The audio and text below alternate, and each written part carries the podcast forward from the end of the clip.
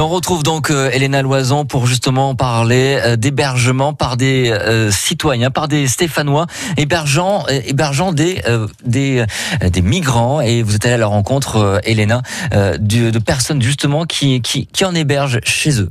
Depuis bientôt un mois, Lana a déposé son sac à dos chez Sylvie et ses amis à Saint-Étienne. La fin de quatre mois d'errance entre la rue et les hébergements d'urgence pour cette demandeuse d'asile soudanaise. Quand ils m'ont proposé de m'accueillir, j'étais vraiment très heureuse. Ici, je dors bien, il fait chaud, je peux me reposer, je me sens bien. Je ne pensais pas que ça serait si dur la vie ici. Il y a beaucoup de gens qui m'ont aidé.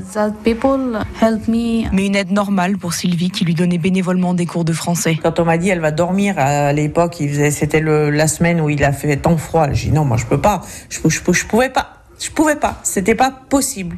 Et ben la laisser euh, dans la rue, cette, euh, ce jour-là, j'ai pas pu. Et à partir de ce moment-là, j'ai eu qu'une idée en tête, trouver quelque chose, une solution. La solution a finalement été trouvée à plusieurs. Par crainte de problèmes avec la justice, ils sont une dizaine à héberger la jeune femme en alternance. On établit un planning au mois et chacun met des croix dans les cases où il peut la prendre. Une nuit, deux nuits, trois nuits, quatre nuits.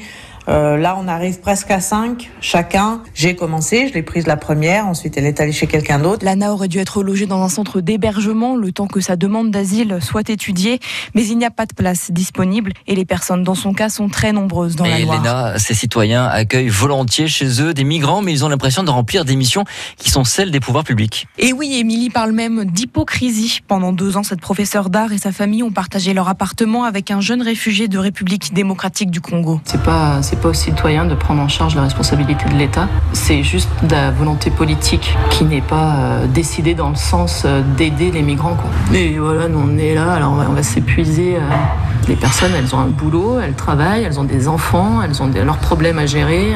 On n'a pas les compétences requises, tout simplement.